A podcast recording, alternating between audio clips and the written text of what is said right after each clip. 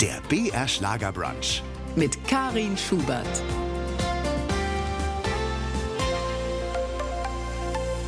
Sonntagvormittag. Sie hören den BR Schlagerbrunch mit Karin Schubert am Mikrofon und am anderen Ende unserer Leitung in München Dokumentarfilmer und Moderator Franz Xaver Gernstl. Hallo. Hallo, guten Morgen. Ich bewundere ja schon seit vielen Jahren die Gernstl-Fragetechnik. Du hältst dir den Leuten einfach das Mikro hin und lässt dir Geschichten aus ihrem Leben erzählen. Hast du diese eigens entwickelt oder ist es so, so deine Natur? Die Fragetechnik, ich glaube, ich habe keine Fragetechnik, die hat sich selbst entwickelt. Also ich habe nichts gelernt quasi. Ich habe ja eigentlich Bankkaufmann gelernt und Sozialpädagogik und äh, den Journalismus habe ich mir in drei Monaten Hospitanz beim BR selber beigebracht, indem ich im Schneiderraum rumgeguckt bin und zugeschaut habe, was die Kollegen so gemacht haben. So bin ich da reingerutscht. Und wahrscheinlich liegt es sogar daran, dass ich eigentlich von Haus aus ein bisschen ein schüchterner Typ bin und die Leute nicht mit Fragen bombardiere, sondern gern zuhöre. Und das mag vielleicht so sein, dass sich da so eine Art Fragetechnik entwickelt hat, die den Leuten einfach Luft lässt zu erzählen, was sie erzählen mögen. Hat jeder Mensch eigentlich eine spannende Geschichte zu erzählen, wenn man nur weiß, wie man sie rauskitzelt? Das wäre schön, gell? dann bräuchte man bloß aus dem Auto steigen, irgendjemand und sagen, erzählen Sie mir Ihre Geschichte und schon hätte man in einem Tag den ganzen Film fertig, aber das ist leider nicht so. Es gibt halt Leute, die ein sehr gleichmäßiges, vielleicht sogar langweiliges Leben führen, nichts erlebt haben, sich keine Gedanken über das Leben machen. Das kann man schon machen, aber das ist halt für uns dann nicht so attraktiv. Also ich mag halt so Typen, die ein etwas bewegteres Leben haben oder vielleicht auch vom Schicksal geplagt sind, benachteiligt und trotzdem ihren Mann stehen. Also die ein Leben führen, über das man reden mag und die vielleicht sogar uns dann noch eine Lebensweisheit mit auf den Weg gehen. Das sind so die Typen. Und die Aber- muss man suchen. Ja, äh, und es braucht vor allen Dingen dann auch Geduld, wenn man sich mit diesen Menschen beschäftigen will. Von eigenen Interviews weiß ich ja, dass man oft viel zu früh dann einfach die Pausen füllt, wenn die entstehen. Ist diese Geduld, die Stille auszuhalten, das eigentliche Geheimnis deines Erfolgs? Ich finde das ganz cool, wenn man in so einem Gespräch dann und so einem Dokumentarfilm einfach mal ein bisschen Löcher hat und nicht alles zugequatscht ist. Also das ist ja kein Frage-Antwort-Spiel. Ich habe auch keine Zettel dabei, wo ich mir dann 17 Fragen aufschreibe, die ich dann abarbeite. Das wäre mir zu blöde. Also das habe ich nie gemacht.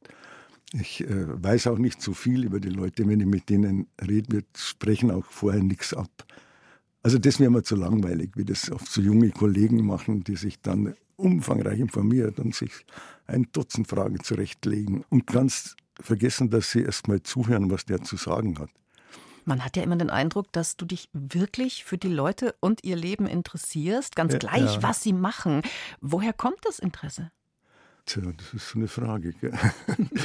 Weiß ich jetzt eigentlich auch nicht so genau.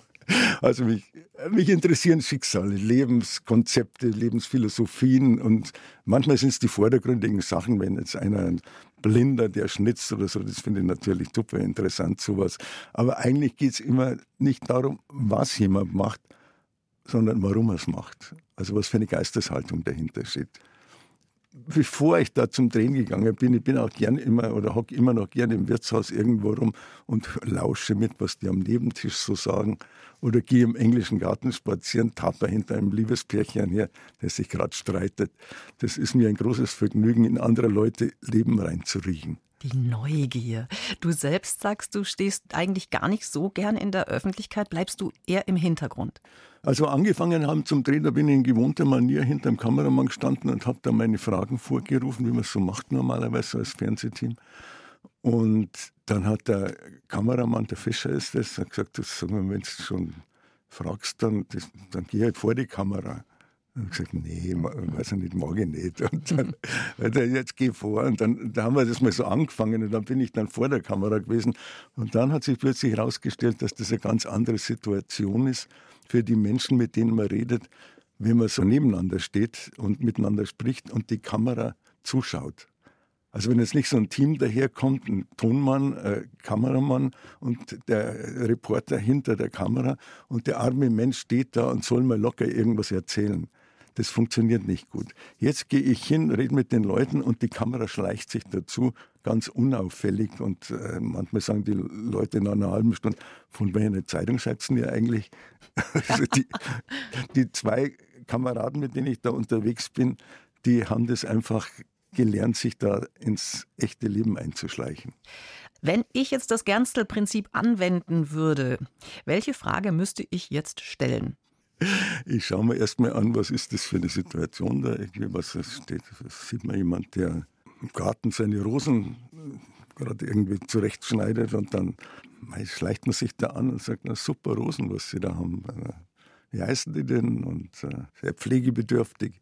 Also einfach konkrete Sachen ansprechen und äh, nicht mit einem Fragenkatalog im Kopf die Leute überfallen. Aber dann fangen wir doch mal bei dir einfach am Anfang an. Franz Xaver Gernstel ist 1951 in Jenbach am Wendelstein geboren. In der Esso-Tankstelle. In der Esso-Tankstelle? Ernsthaft? Nicht ganz, aber da bin ich aufgewachsen. Nebenan im Krankenhaus. Hm. Als Kind warst du ja eher so ein Stubenhocker, ne? Das stimmt. Wie hat sich das so manifestiert? Womit hat sich der kleine Franz die Zeit vertrieben? Ich habe viel gelesen und gebastelt und äh, bin irgendwie nicht so der Typ gewesen, der da vom Fußball äh, rausgegangen ist. Und wenn dann im Wald und ich durfte ja eigentlich relativ viel machen als Kind. Also meine Mutter hatte ein volles Vertrauen in mich. Ich war immer, durfte immer als Letzter nach Hause gehen. Also ich hatte da alle Freiheiten, aber ich bin einfach gern da heimgekommen und auch gern bei meiner Mutter in der Küche. Ich habe mich geweigert, in den Kindergarten zu gehen, habe ich gehört. Äh, da war ich genau einen Tag. Und dann bin ich notgedrungen zu Hause geblieben und habe dann bei meiner Mutter eine Kochlehre gemacht. Äh, warum? warum drei nicht? Jahren. Ernsthaft? Warum warst du dann nicht im Kindergarten? Oder, oder? Ich habe an sie so geflennt im Kindergarten, dass sie mich dann einfach wieder mit nach Hause genommen haben. Okay. Angst vor fremden Leuten wahrscheinlich. Interessant, ne? Ausgerechnet du, der jetzt da 40 Jahre vor der Kamera ja, herumturnst und Leute befragst. Ich glaube, das ist so ein Effekt, den manche Kollegen äh, kennen dass man im privaten Leben sehr zurückhaltend und, und äh, gar nicht so kommunikativ ist.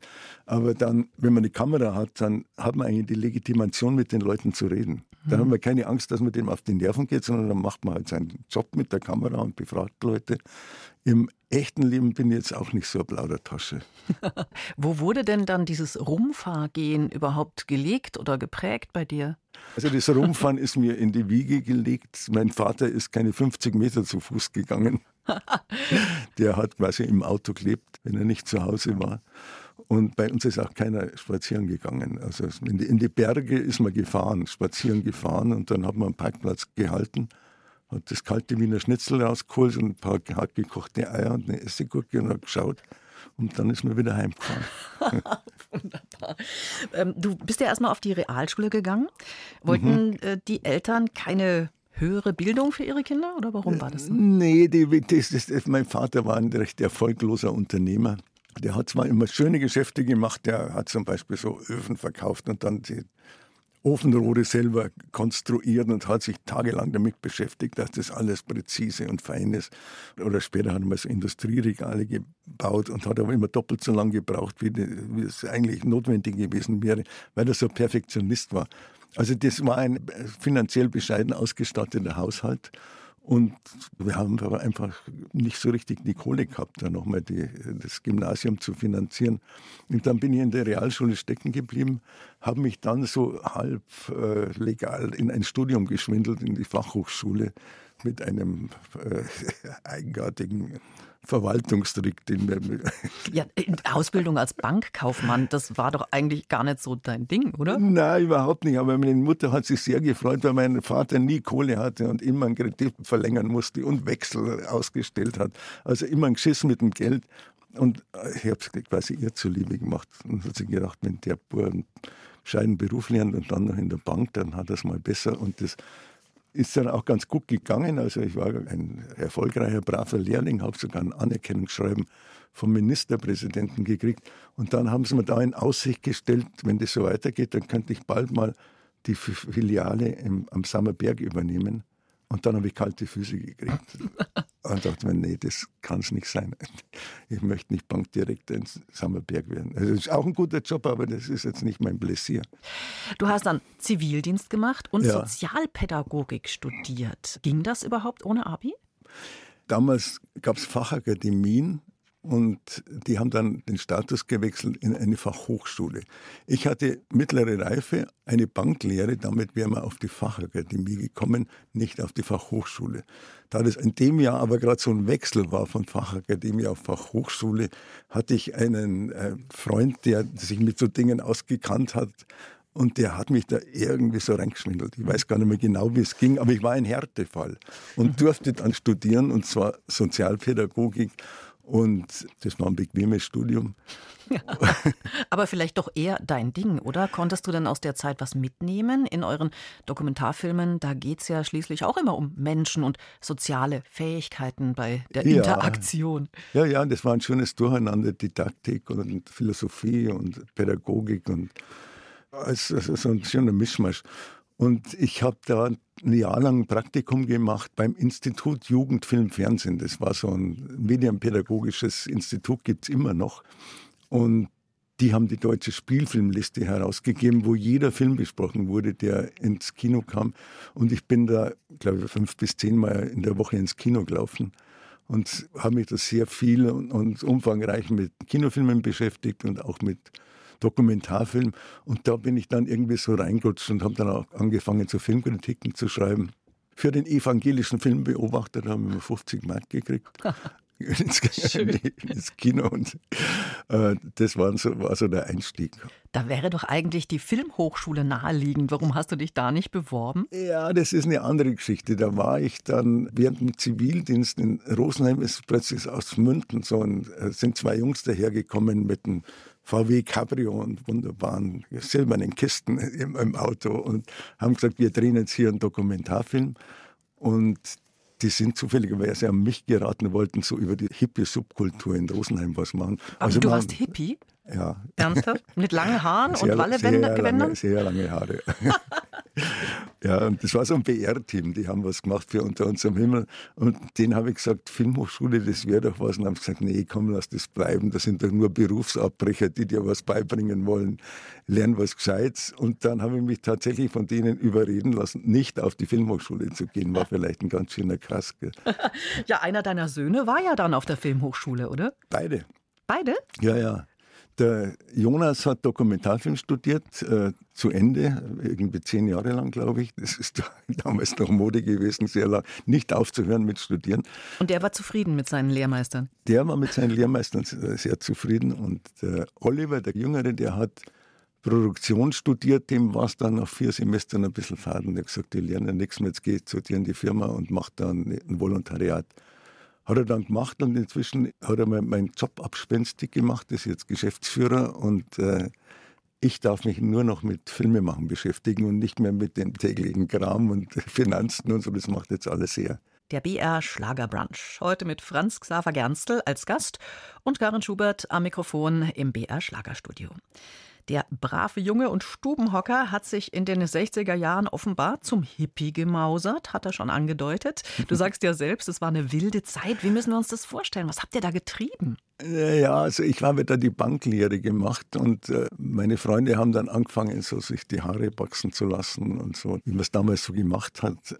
Und dann sind auch noch zwei Filme im Kino gelaufen, nämlich Easy Rider und der Film über das Woodstock Festival in Amerika damals, in den, ich glaube 68 oder sowas war das. Da dachte man, hey, das ist doch ganz was anderes als mit dem Anzug in der Bank rumhängen. Und dann habe ich Zivildienst gemacht und dann wurde die Sache sehr viel lockerer. Und was wir damals getrieben haben, das kann ich jetzt nicht so ganz genau erzählen. Also, also Sex, Drugs so, und Rock'n'Roll? Ja. In der Reihenfolge, oder? ja, oder umgekehrt. Äh, ihr hattet eine WG in Rosenheim? Ja. Und da ging es dann wahrscheinlich auch äh, heiß war zu, oder? Lustig, da war immer sehr viel Besuch da und das Puri war immer voll. Wir waren eigentlich bloß zu dritt, aber es waren bestimmt immer zehn Leute da. Und damals hat man ja auch kein Handy, weißt da ist man einfach irgendwann mal, wenn man Lust gehabt hat, ist man zu jemandem gegangen, hat geklingelt, hat gesagt, hey, wie ist? Und ist dann da hängen geblieben. Also entweder hat man die Leute zu Hause besucht, unangemeldet. Wir hatten nicht mal ein Telefon, weil wir keine Kohle hatten für ein Telefon. Musste immer gegenüber ins, ins Münztelefon gehen zum Telefonieren. Oder es gab drei Kneipen, da hat man geschaut, ist er da oder ist er dort oder ist er zu Hause. Das war etwas gemütlicher als heutzutage und äh, spontaner die ganze Geschichte. Weil da ist man immer rumgehockt, hat gesoffen und Kiff darf ich wahrscheinlich nicht sagen, jetzt ist es so 40 Jahre, nee, Doch, das, das ist verjährt. Jahre später ist es verjährt. Ja, interessant auch dein heutiger Freund und langjähriger Kameramann, der Hans-Peter Fischer, der spielt ja da auch eine entscheidende Rolle, oder? Tatsächlich ist es so, ich habe mit meinem Kameramann in einer Wohngemeinschaft in München gewohnt, nachdem wir uns angefreundet haben. Und da lag dann so ein Buch rum von Jack Kerouac, On the Road. Das haben wir beide gelesen. Und dann fand man das irgendwie ganz cool, so ein Loblied auf das ziellose Reisen. Und das waren so die Beatniks, die Vorgänger von den Hippies. Mhm. Und dann sind wir nach Amerika, haben da große Tour gemacht, fünf Wochen lang mit so einem Straßenkreuzer durch die Lande gefahren und haben viele Fotos gemacht. Und dann kam man mal auf die Idee, wenn wir jetzt eine Filmkamera hätten und das alles so filmen könnten, das wäre doch eine gute Geschichte. Hat dann ein bisschen gedauert. Und dann sind wir tatsächlich dazu gekommen, einen Fernsehredakteur zu überreden, dass er uns unser Hobby des Rumfahren tatsächlich finanziert. Wie schön. Du hast ja trotzdem dein Glück auch gefunden mit Gisela. Ne? Ja. Immerhin habt ihr zwei Söhne und äh, 23 Jahre eine ja, mehr oder weniger glückliche Ehe geführt, oder? Ja. Ein Mann, der viel unterwegs ist, der muss da auch schon Abstriche machen, oder? Beim Privatleben. Ja, und es war so in der Anfangszeit war es schon so immer ein bisschen Auseinandersetzung, wenn man dann wieder 14 Tage zum Drehen gefahren ist und äh, wir haben ja die Firma gegründet dann auch und ich war das zweite Wochenende der Firma rumgehängt und habe mich um den ersten Sohn relativ wenig gekümmert, aber es hat ihm nicht geschadet. Also die wenige Zeit, die wir verbracht haben, haben wir dann sehr intensiv verbracht. Sehr viel am Wochenende, am Samstag immer auf dem Bauernmarkt, irre viel Zeug eingekauft und gekocht miteinander. Fußballspielen war nicht mein Ding. Wir haben manchmal, eigentlich so wie ich, zu Hause gebastelt irgendwas. Oder einen Wasserhahn repariert oder einen Schweinsbraten gekocht, so Sachen. Das waren so meine Erziehungsmaßnahmen. So ein ganz normales Leben eben mhm. auch. Ne? Yes. Ja, ja. Dich hat ja schon immer der Dokumentarfilm mhm. interessiert. Mhm. Warum gerade Dokus? Ich weiß nicht, ich bin da so reingerutscht. Ich habe im Fernsehen ab und zu so ein paar so Filme gesehen da gab es die Stuttgarter Schule, der Ibo Demann war das, der hat so das erfunden, dass man die Leute nicht so mit Frage und Antwort bombardiert, sondern der hatte die Leute vor die Kamera geguckt und die haben erzählt, ohne dass sie befragt wurden. Und das hat mir sehr gut gefallen, hat mir imponiert, weil die oft so ins echte Leben eingetaucht sind, da so über einen Penner einen Dreiviertelstundenfilm gemacht haben oder über irgendeine alte Bäuerin. Und da dachte man, cool, das würde ich eigentlich auch gern machen. Habe mich dann aber nicht getraut, so auf die Filmhochschule zu gehen. Weil, weil das wurde dir auch abgeraten. Wurde ne? mir abgeraten davon und die waren mir auch nicht sicher, ob ich sowas überhaupt kann, ob ich da prädestiniert bin dafür bin dann eben über den Umweg Sozialpädagogik und Praktikum im Medieninstitut bin ich da so reingerutscht und weiß nicht warum, aber der Dokumentarfilm hat sich, war immer, hat mich immer begleitet schon. Eine richtige Ausbildung als Dokumentarfilmer hast du ja nicht, gibt es wahrscheinlich auch nicht so wirklich. Drei Monate Hospitanz beim BR, ne? die mussten reichen. Was hast du denn da mitgenommen an Erfahrungen, dass du dich danach gleich mal selbstständig gemacht hast? Na, so schnell ging es nicht. Na, erstmal ist man im Wesentlichen in der Kantine rumgeguckt und habe versucht, sich so mit irgendeinem Redakteur anzufreunden, mit ihm Schnäpschen zu trinken. Und ich habe dann auch gleich mal einen gefunden, der hat gesagt, du fährst einmal mit zum Drehen er hat eine neue Sendung erfunden oder haben wir zusammen erfunden, an die Zoogeschichten, die gibt es immer noch. Der Manfred Philipp war das und da haben wir den ersten fünf deutschen Zoos gedreht. Und ansonsten bin ich im Schneideraum geguckt und habe halt immer zugeschaut, was da verarbeitet wurde. Und da hat man sehr genau immer die Fehler gesehen, die man beim Filmemachen machen kann, nämlich irgendwie ins, im Gespräch dem Protagonisten ins Wort zu fallen oder die, die ganzen Fehler, die man machen kann, habe ich da deutlich gesehen und habe dann gelernt, die nicht mehr zu machen sind wir doch schon bei den Anfängen von Gernstl unterwegs. Einfach mal losfahren und gucken, was so vor die Linse kommt. Mhm. Für den BR sicher nicht einfach, oder? Sich auf so ein Konzept dann einzulassen. Wie hast du denn die Redakteure letztendlich überzeugt? Ja, ich war da beim Kinderprogramm tätig, erst so als Reporter und dann hat es ein Redakteur gesehen und hat gesagt, das gefällt mir ganz gut, was, was würdest du denn eigentlich gern machen? Und dann habe ich gesagt, ja, aber Filme halt.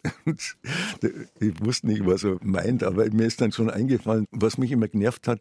Man ist irgendwo hingefahren, hat was recherchiert und dann sagt man, man kommt in 14 Tagen mal zum Drehen und dann ist alles anders gewesen. Dann ist plötzlich die Wohnung tapeziert und die Frau steht im Dirndlgewand ja. im, im Kuhstall rum und der Papa hat sich irgendwas überlegt, was er sagen könnte.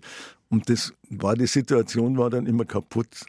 Und dann dachte man, eigentlich müssen wir gleich losfahren und die Recherche drehen und gar nicht vorher was ausmachen. Und das habe ich dann dem Abteilungsleiter gesagt, das würde ich gerne machen. Er sagt er, ja, pff, sollen da einen Projektplan schreiben. Das waren ja eh immer alle rum und drehen irgendwas. Es war dann schon ein, ein, langer Weg, ein zäher Weg. Und dann hatte meine damalige Freundin und spätere Frau, die Gisela, eine gute Idee gehabt und gesagt, nennst das Ganze 10 Grad östlicher Länge und fahrt am 10. Längengrad entlang. Und dann hat das Kind einen Namen gehabt und dann haben wir es im Projektplan schreiben können. Und das waren dann gleich vier Filme für die ARD.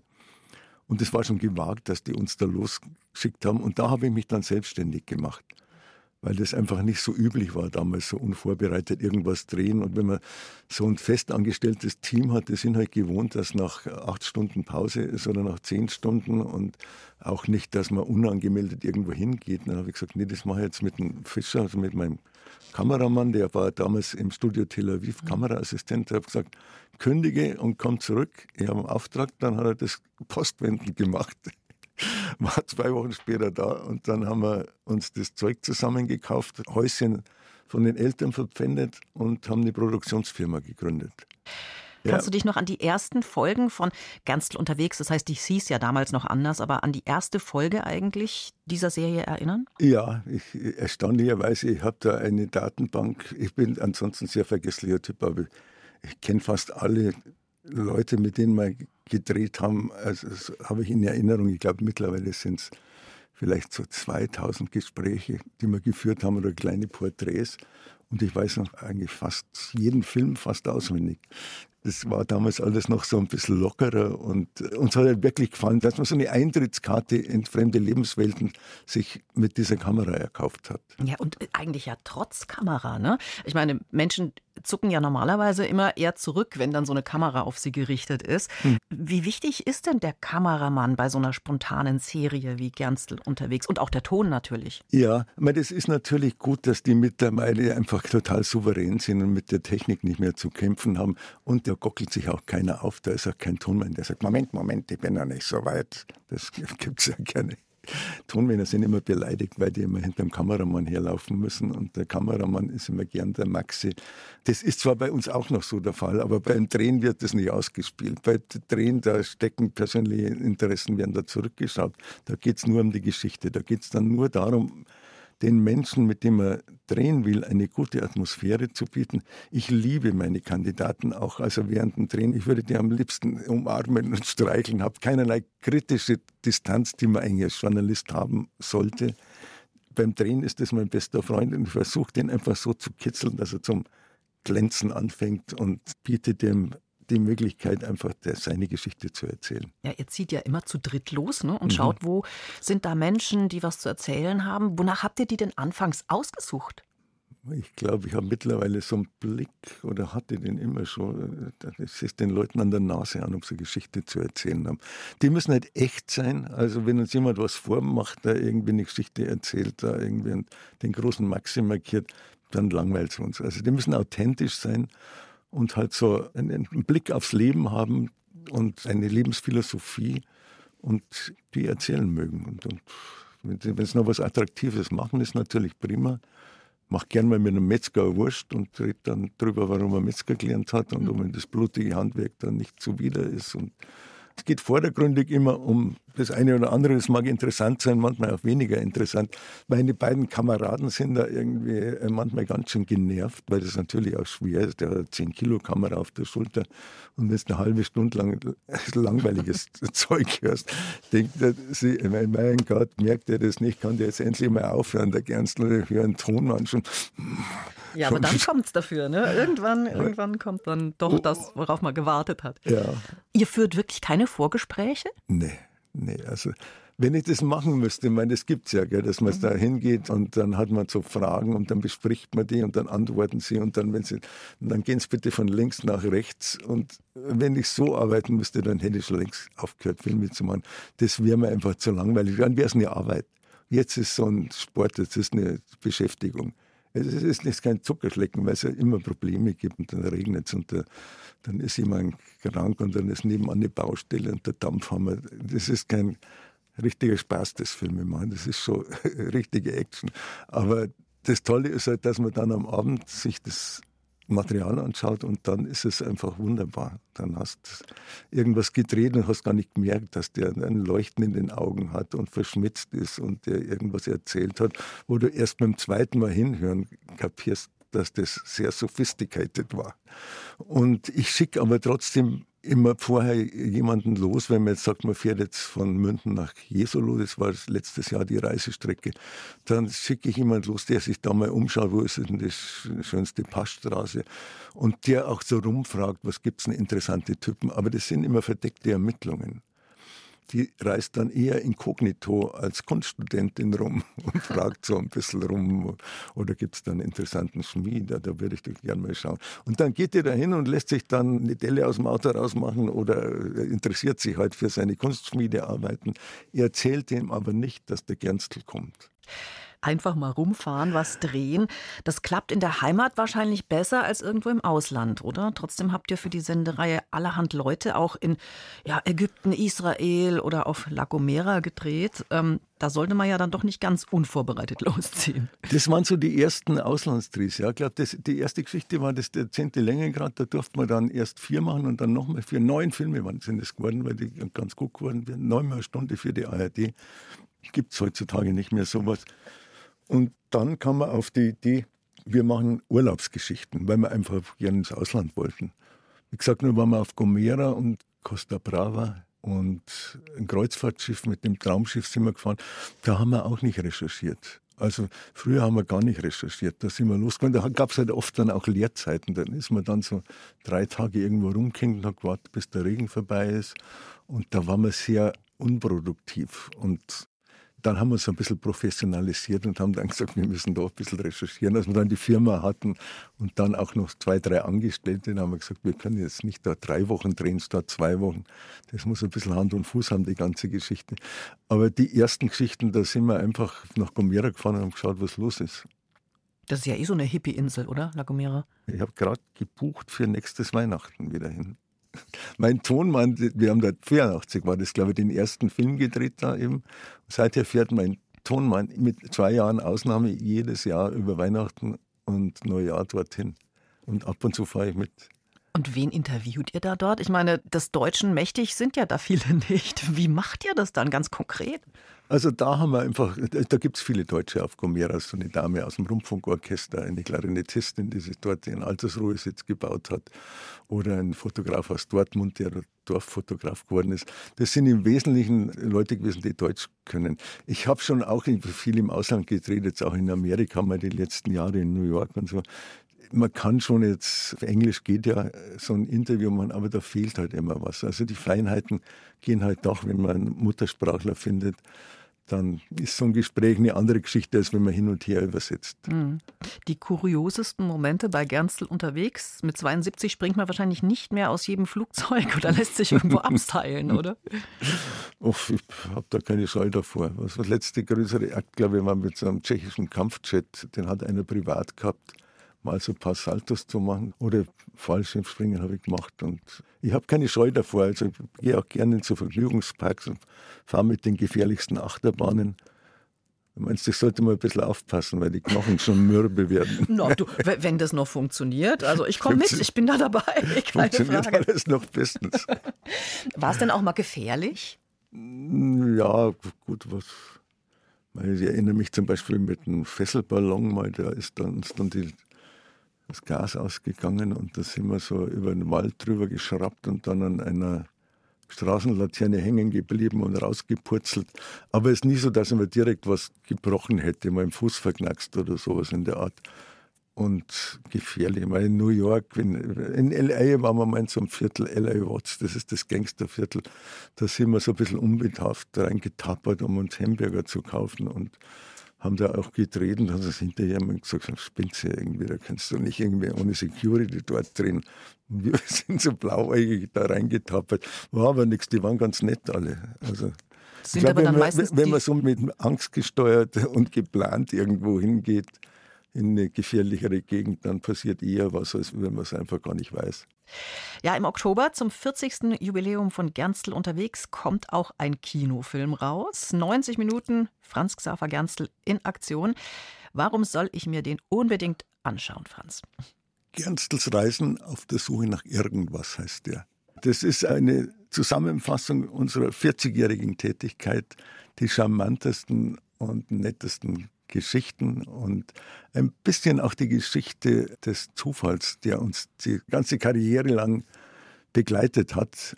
Und ich habe einfach herausgekriegt, dass das Leben eine Aneinanderreihung von Zufällen ist. Es gibt in Englischen so ein Wort, das heißt Serendipity. Das kann man gar nicht richtig übersetzen. Aber das beschreibt, dass man etwas findet, was man gar nicht gesucht hat. Zum Beispiel das Post-it wurde zufällig erfunden, weil einer einen Bab erfinden sollte. Und dann hat er gemerkt, der Bab, der gar nicht richtig ist. Jetzt könnte man den Bab wegschmeißen.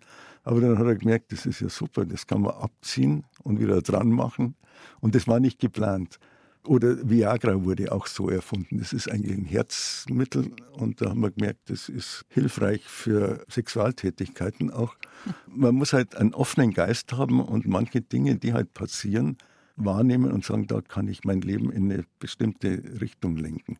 Du bist ja nicht nur als Gernstel in der Welt unterwegs. Seit 1984 hast du auch eine Produktionsfirma in München, ja. Megaherz. Mhm. Hat ihr auch Herzblatt produziert? Ja, ne, ich glaube. Nee, da haben wir bloß die Zuspieler produziert. Dings, da haben wir 14 Dings. Jahre lang gemacht. Mhm. Was ja. hat sich denn in 40 Jahren da verändert? Die Margen sind geringer geworden. man verdient fast nichts mehr, wenn man Filme macht. Das muss man wirklich mit Herzblut machen. Wir haben jetzt 40 Leute im Laden und produzieren wirklich viel. Die Landfrauenküche auch zum Beispiel. Und aber ich habe mir keine goldene Nase damit verdient. Brauche ich ja auch nicht. Also, ich habe genug, ein gemütliches Leben zu führen und mehr will ich gar nicht haben. Dann gibt es noch die Aktion Call a Gernstel. Man mhm. kann dich also auch mieten oder wie muss ich das verstehen? So wie eine Pizza nach Hause bestellen, ja. Mhm. Das war so eine Idee von unserer Redaktion zum 40-Jährigen haben gesagt, dann machen wir jetzt mal was anderes. Ihr seid jetzt 40 Jahre unterwegs, immer auf der Suche nach interessanten Menschen oder Leute, die was Interessantes zu zeigen oder zu erzählen haben. Jetzt machen wir es doch mal umgekehrt, so quasi als Belohnung für die Zuschauer, das 40 Jahre lang zuschauen, kann man uns jetzt nach Hause bestellen. Also wenn jemand irgendwas Interessantes zu zeigen hat, also zum Beispiel einen dicken Baum im Garten oder eine umfangreiche Eisenbahn oder er spielt ein extravagantes Instrument oder ist gerade auf dem Weg nach Rom zu Fuß, um den Papst zu besuchen oder eine Katze, die sprechen kann.